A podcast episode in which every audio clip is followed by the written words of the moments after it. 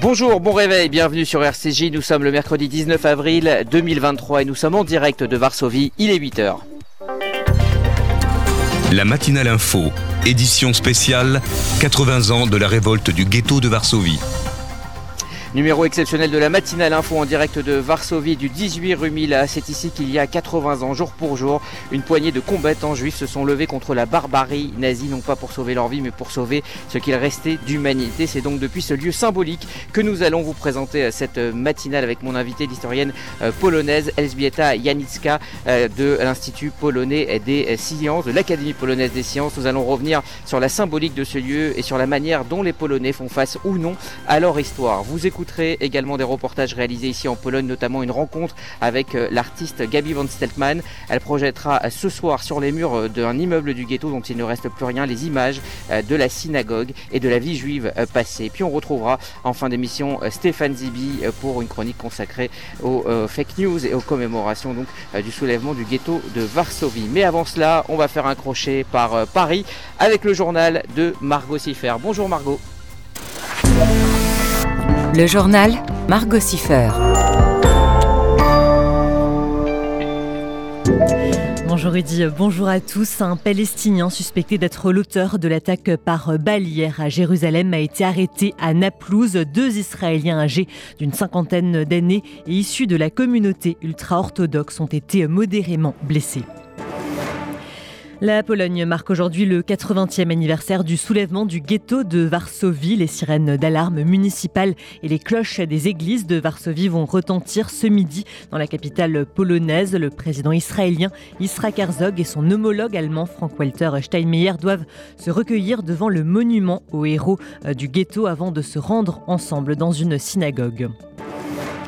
La Russie a lancé tôt ce matin une attaque de drones sur la ville d'Odessa dans le sud de l'Ukraine. Si certaines infrastructures civiles ont été touchées, aucune victime n'est à déplorer. En France, les anciennes conquêtes de l'accusé étaient entendues hier au procès de l'attentat de la rue Copernic. Parmi elles, une ancienne petite amie américaine d'Hassan Diab rencontrée sur le campus de l'université de Syracuse dans l'État de New York. Compte rendu d'audience pour RCJ de Laurence Goldman. Depuis Chicago, Belinda témoigne en visioconférence. Elle a connu Hassan Diab en 1990. Dans un discours un peu confus, elle raconte. Un soir dans sa voiture, je lui ai dit que j'avais de la sympathie pour la cause palestinienne. Il s'est senti en confiance et m'a dit Ouais, j'ai fait exploser une voiture. Je lui ai tout de suite demandé d'arrêter de parler de ça. Que vous a-t-il dit d'autre? lui demande le président. Il m'a dit qu'il avait été obligé de quitter son pays à cause de la guerre. Vous a-t-il parlé des voyages qu'il a fait à l'époque? Réponse Oui, Paris, la Grèce, l'Europe. Où ça en Europe? lui demande le président. En Europe du Nord. Je crois qu'il a parlé de la Belgique. Sursaut dans la salle, le président reprend la parole. Savez-vous qu'Hassan Diab, outre l'attentat de Copernic, est soupçonné d'avoir participé à un attentat à la voiture piégée en Belgique, dans le quartier juif d'Anvers un an plus tard? L'américaine se met à pleurer, la tête entre les mains. L'audience est suspendue, et à la reprise, Belinda a ces mots Je ne pense pas que l'accusé soit l'auteur de l'attentat de Copernic, mais je pense qu'il sait qui l'a commis. Et enfin, Emmanuel Macron, qui est aujourd'hui en Alsace, a reçu hier les leaders des organisations patronales. Il a notamment déclaré vouloir donner aux partenaires sociaux jusqu'à la fin de l'année pour bâtir le futur pacte de la vie au travail. Au sortir de la réunion, Geoffroy Roux Bézieux du MEDEF a dit souhaiter le retour de l'intersyndicale autour de la table des négociations. Elle demande, quant à elle, un délai de décence et espère une démonstration de force dans la rue le 1er mai prochain.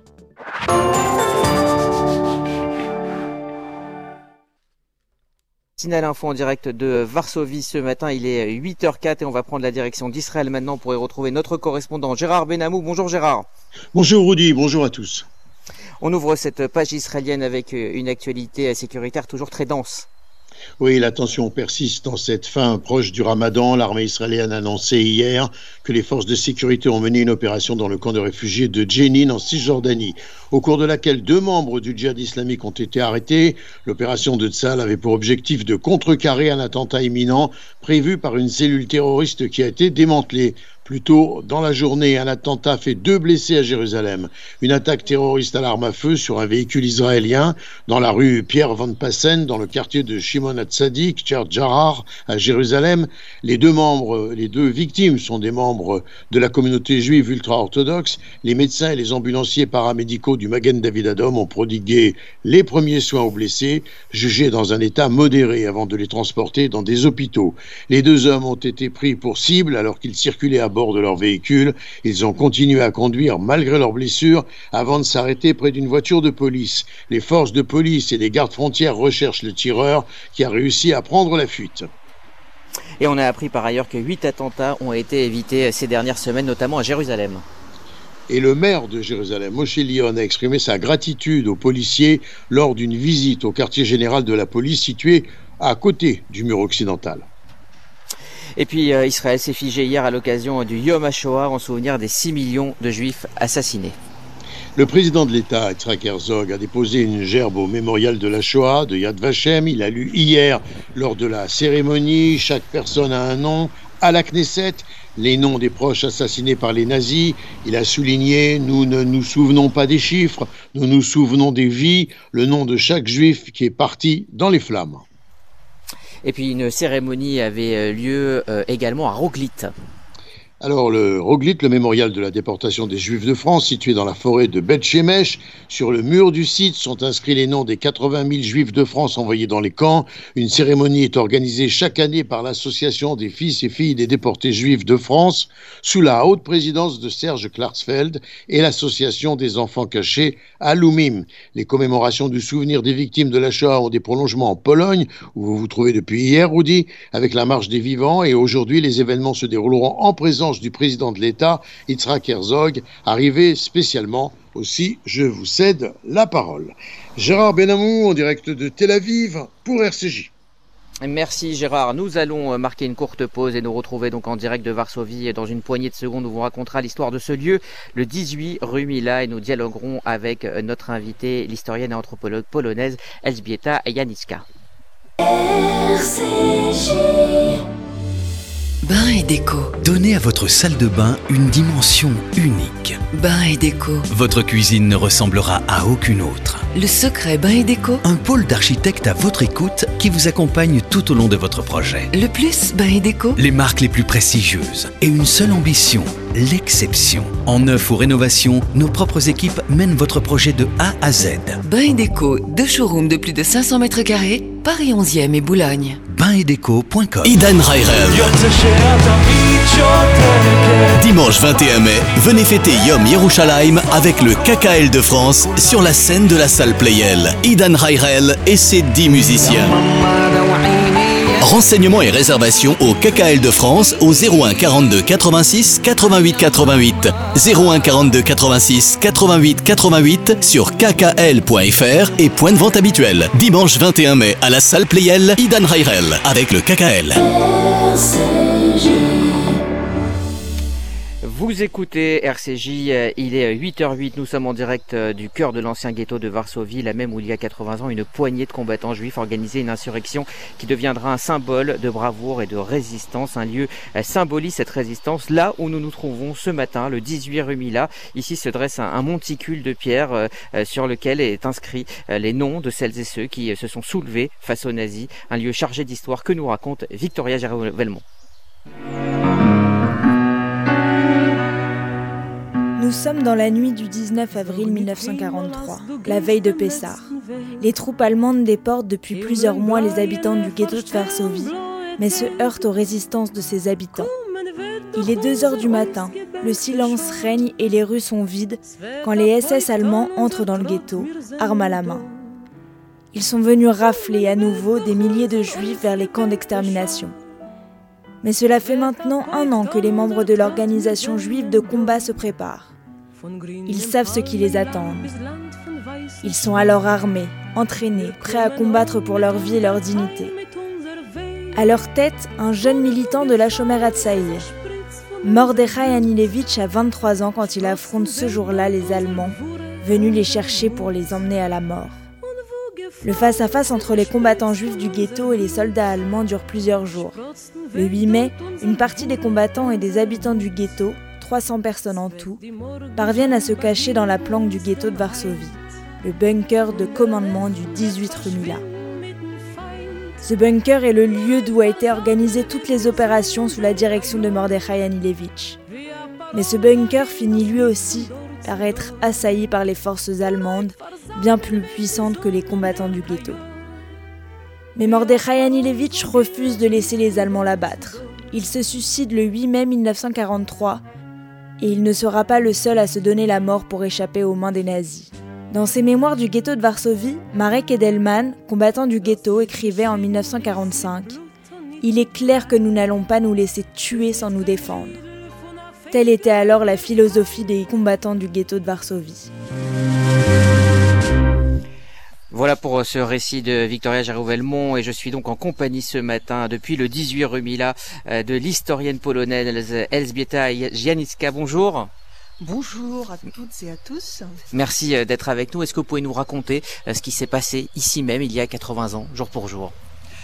Eh bien, après dix jours de combats désespérés dans un ghetto déjà incendié de partout, Mordechai Anielewicz et l'état-major de l'organisation juive de combat qui s'abritait dans le bunker au 18, euh, au 18 rue Mila avaient commencé à envoyer des messagers du côté arien de Varsovie pour contacter la résistance polonaise et leur demander de l'aide. Il ne s'agissait pas d'une aide armée, euh, mais des plans des égouts et des cachettes du côté arien. Euh, la plupart de ces messagers ne sont jamais parvenus à leur destination. Ils étaient dénoncés par les maîtres chanteurs polonais qui encerclaient le ghetto euh, systématiquement tous les jours. Mais deux des messagers finalement sont parvenus à contacter, ont parvenu à contacter la résistance, la résistance polonaise qui leur a dit d'attendre une réponse? Le plus jeune des messagers s'était rendu compte qu'en fait c'était un moyen de leur faire perdre du temps alors qu'ils euh, n'avaient pas de temps à perdre, c'est le moins qu'on puisse dire. Donc euh, euh, ce Semcharotem que je viens de mentionner a décidé de monter une expédition de sauvetage sans en avoir vraiment les moyens. Il se faisait passer pour un officier de l'armée polonaise, il a corrompu des gens, il les a saoulés, il les a aussi menacés avec une arme. Et euh, résultat de l'opération, euh, ils sont arrivés sur ces lieux même euh, la nuit du 8 au 9 mai 1943, la nuit qui a suivi le massacre dans le bunker. Alors la question euh, mémorielle est depuis euh, une dizaine d'années un, sujet de discorde hein, entre Israël et la Pologne. Euh, on peut peut-être rappeler les origines de cette discorde, les travaux de l'historien Yann Gross. Eh bien, en fait, effectivement, il y a une discorde, il y a une discorde entre la Pologne et Israël, mais il faut mentionner aussi que il s'agit là non pas tellement d'une mémoire, mais de la reconnaissance de la réalité des faits de la part d'un pays où, sous l'occupation allemande et euh, tout en résistant contre les Allemands, les Polonais ont tué davantage de Juifs que d'Allemands. Euh, ça fait 300 euh, 000 Juifs assassinés contre 3 000 Allemands assassinés. Cela a toujours été euh, un sujet de discorde, effectivement, entre Israël et la Pologne, jusqu'à récemment. En 2018, les premiers ministres polonais et israéliens ont signé une déclaration conjointe qui mettait en équivalence l'antisémitisme, phénomène meurtrier bien réel qui a abouti à la Shoah, et un antipolonisme imaginaire. Cette année, par contre, Israël a accepté de recommander aux groupes, israéliens venant sur les lieux de la Shoah de visiter en même temps le musée de la résistance polonaise anticommuniste d'après-guerre, connu pour avoir tué des rescapés de la Shoah.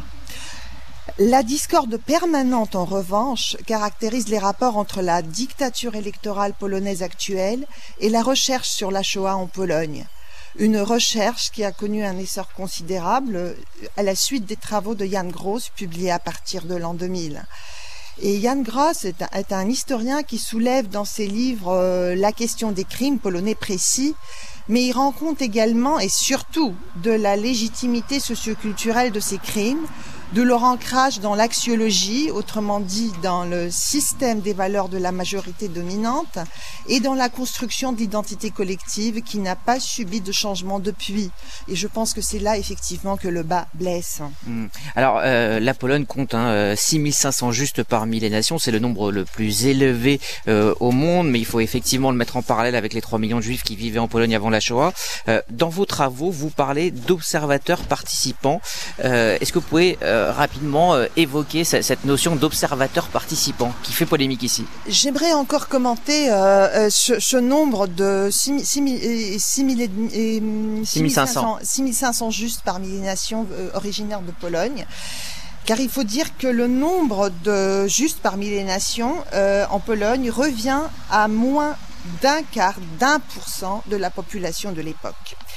Les rares rescapés juifs ont réussi à survivre principalement dans des camps allemands de travail, dans des camps allemands de concentration et des unités de partisans en forêt sur les territoires où opéraient les partisans soviétiques en même temps.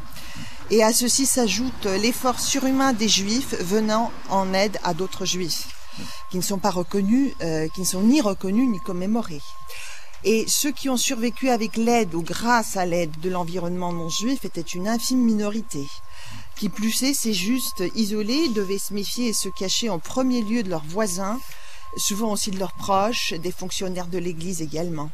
Et ils ne, représentaient qu'eux-mêmes alors qu'on les érige aujourd'hui en représentants de la nation polonaise. Mhm.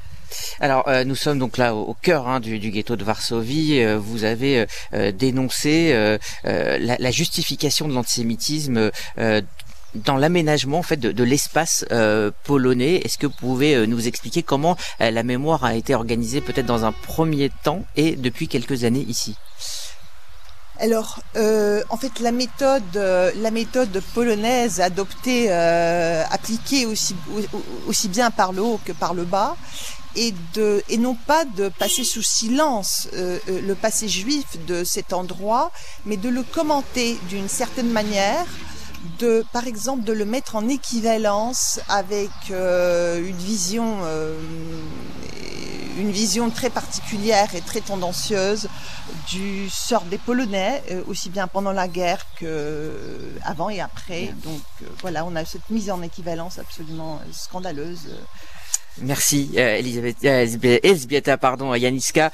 Euh, effectivement, nous sommes dans ce quartier qui est devenu un, quartier euh, résidentiel. Il n'y a absolument personne autour de, de, ce monument et, de ce bunker, donc de Mordechai Anilevich. Merci à vous pour ces commentaires. On va marquer une courte pause et puis on écoutera un reportage réalisé hier sur une artiste qui ce soir va projeter les images de l'ancienne grande synagogue, là où elle s'élevait avant 1943. Et puis on terminera avec la chronique tech de Stéphane Zibi. tout de suite.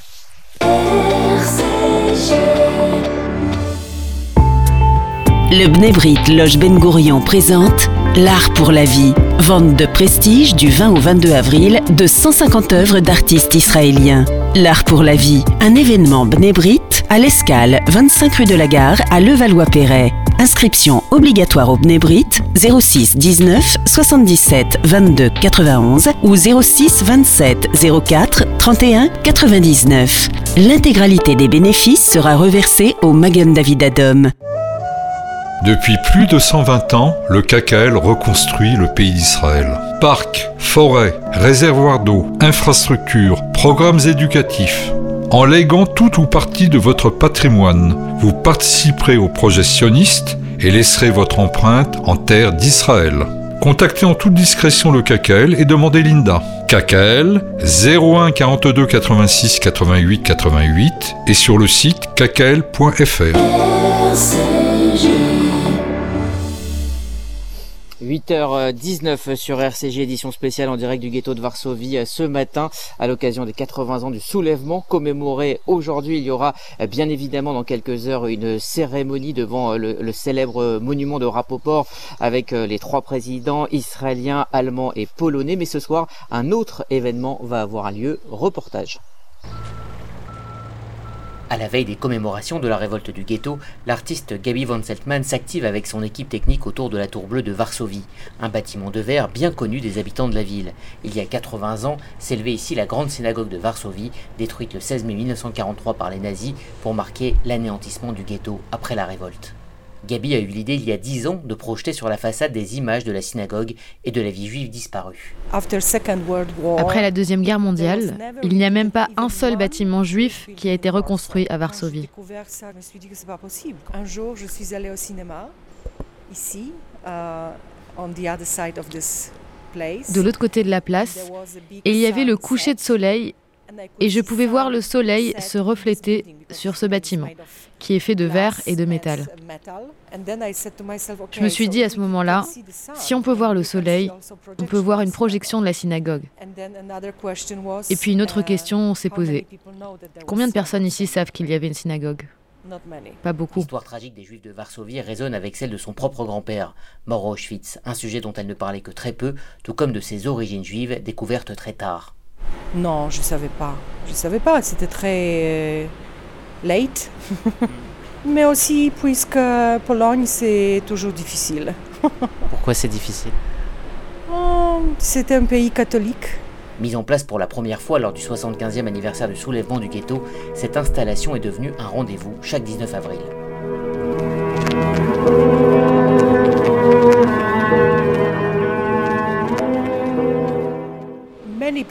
Beaucoup de gens me disent que désormais, quand ils passent à cet endroit, ils voient la synagogue dans leur imagination.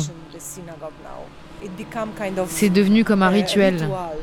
Les gens vont voir l'autre monument, le monument Rapaport, à côté du musée Pauline. Et puis le soir, ils viennent ici, voir ce monument virtuel. Malgré le succès de son installation vidéo, Gabi Van Seltman se montre de plus en plus inquiète quant au rapport des Polonais à leur histoire. J'avais l'impression que c'était beaucoup mieux. Et il y a huit années, quand notre gouvernement a changé, ce sujet est, devenu encore une fois politique. Vous savez qu'on peut réveiller les ressentiments, les, les strange behaviors, les comportements étranges, la propagande, et c'est ce qui se passe en ce moment. Voilà donc pour euh, ce reportage. Vous écoutez RCJ en direct euh, donc de Varsovie, il est 8h22 et voici la chronique tech de Stéphane Zibi. Tech, Stéphane Zibi. Les deepfakes, nés de la fusion entre deep learning et fake, sont des créations numériques où l'intelligence artificielle permet de remplacer par exemple le visage d'une personne par une autre ou de pouvoir lui donner vie en faisant parler même une personne disparue. Malgré les risques liés à cette technologie, j'y viendrai un peu plus tard, elle offre aussi des possibilités étonnantes. Grâce en effet aux algorithmes d'apprentissage profond, les deepfakes analysent et combinent des milliers d'images pour créer des vidéos tout à fait convaincantes. Si cette technologie peut servir à diffuser de fausses informations ou à porter atteinte à la vie privée, elle présente également un potentiel éducatif et culturel fascinant. En effet, les deepfakes peuvent être utilisés pour recréer des événements historiques avec un réalisme saisissant. En combinant des photos et des documents d'époque avec la technique de l'IA, il est possible de faire revivre des moments marquants comme des discours célèbres ou des scènes de la vie quotidienne. Ces reconstitutions peuvent offrir un aperçu unique du passé et contribuer à une meilleure compréhension de l'histoire. Ainsi, pour le soulèvement de Varsovie, en reprenant en plus des autres connus les 33 photos inédites par exemple prises par un paupier polonais, les rares vidéos en notre possession, les témoignages des survivants, et avec l'aide donc de services comme Deepfake Web, Zao ou Reface, on peut reconstituer l'histoire et transmettre ainsi plus jeunes. Cependant, il est crucial de prendre en compte les dérives potentielles des deepfakes. Les fausses informations et la manipulation de l'opinion publique sont parmi les dangers les plus préoccupants. Des vidéos truquées peuvent être créées pour nuire à la réputation de personnalités publiques ou influencer des électeurs. Le cyberharcèlement et l'atteinte à la vie privée sont d'autres conséquences néfastes des deepfakes. Des montages diffamatoires ou pornographiques peuvent avoir des répercussions graves pour les victimes, laissant les législations actuelles dépassées par l'évolution rapide de cette technologie.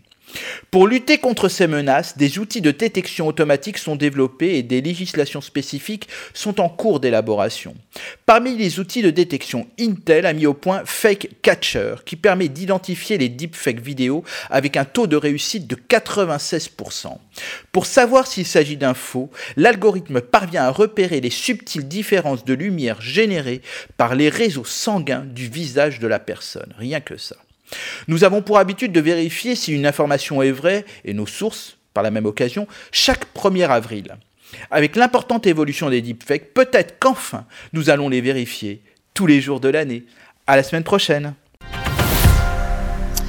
Merci à Stéphane Zibi pour sa chronique tech. Avant euh, de se quitter, on va revenir euh, sur les événements de ce 19 avril, il y a 80 ans, 19 avril 1943, avec Jérôme Attal. Bonjour Jérôme. Bonjour Rudy, bonjour à tous.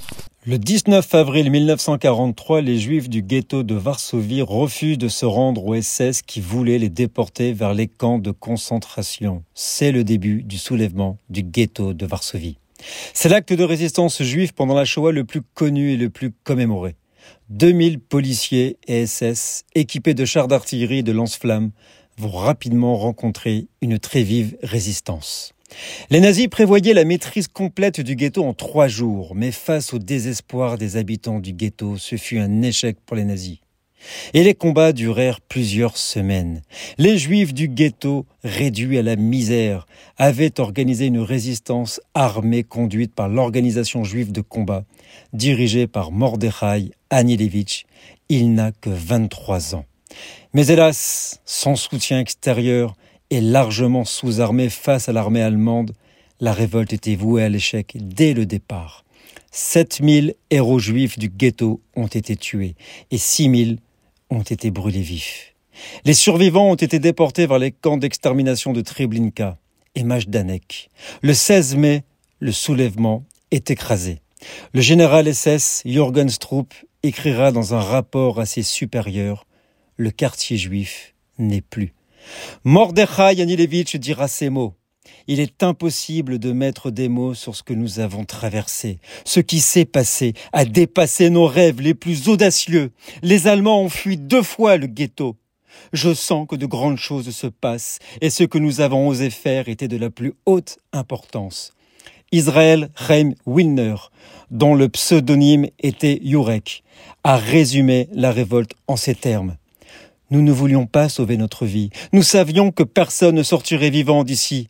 Nous voulions sauver notre dignité. Nous sommes le 19 avril. Merci Jérôme Matal, 8h27 sur RCJ. Voici la météo de Sylvie. Bonjour. Bonjour à tous. À Paris, un ciel très nuageux avec de courtes éclaircies toute la journée, des températures comprises entre 8 et 18 degrés. À Marseille, du beau temps malgré quelques nuages tout au long de la journée et il fera 21 degrés maximum. Et à Tel Aviv, un ciel changeant, à moitié nuageux ce matin, devenant très nuageux dans l'après-midi avec des températures maximum de 24 degrés. Bonne journée à l'écoute de RCJ. Merci Sylvie, c'est la fin de cette matinale info euh, spéciale présentée donc depuis le 18 rue Mila euh, de Varsovie au cœur euh, du ghetto. RCJ, vous le savez, continue sur le DAB+, et c'est la radio numérique, et sur les applis disponibles gratuitement sur Apple et Android. Et puis on va se retrouver donc pour la FM à 11h avec Essentiel, et puis à midi en direct donc des cérémonies officielles auxquelles participeront de nombreuses personnalités, dont les trois présidents polonais, israéliens et allemands. Encore de nombreux reportage à suivre au cours de cette journée que nous avons intitulé La Pologne face à son histoire. Très belle journée à toutes et à tous sur RCJ. RCJ.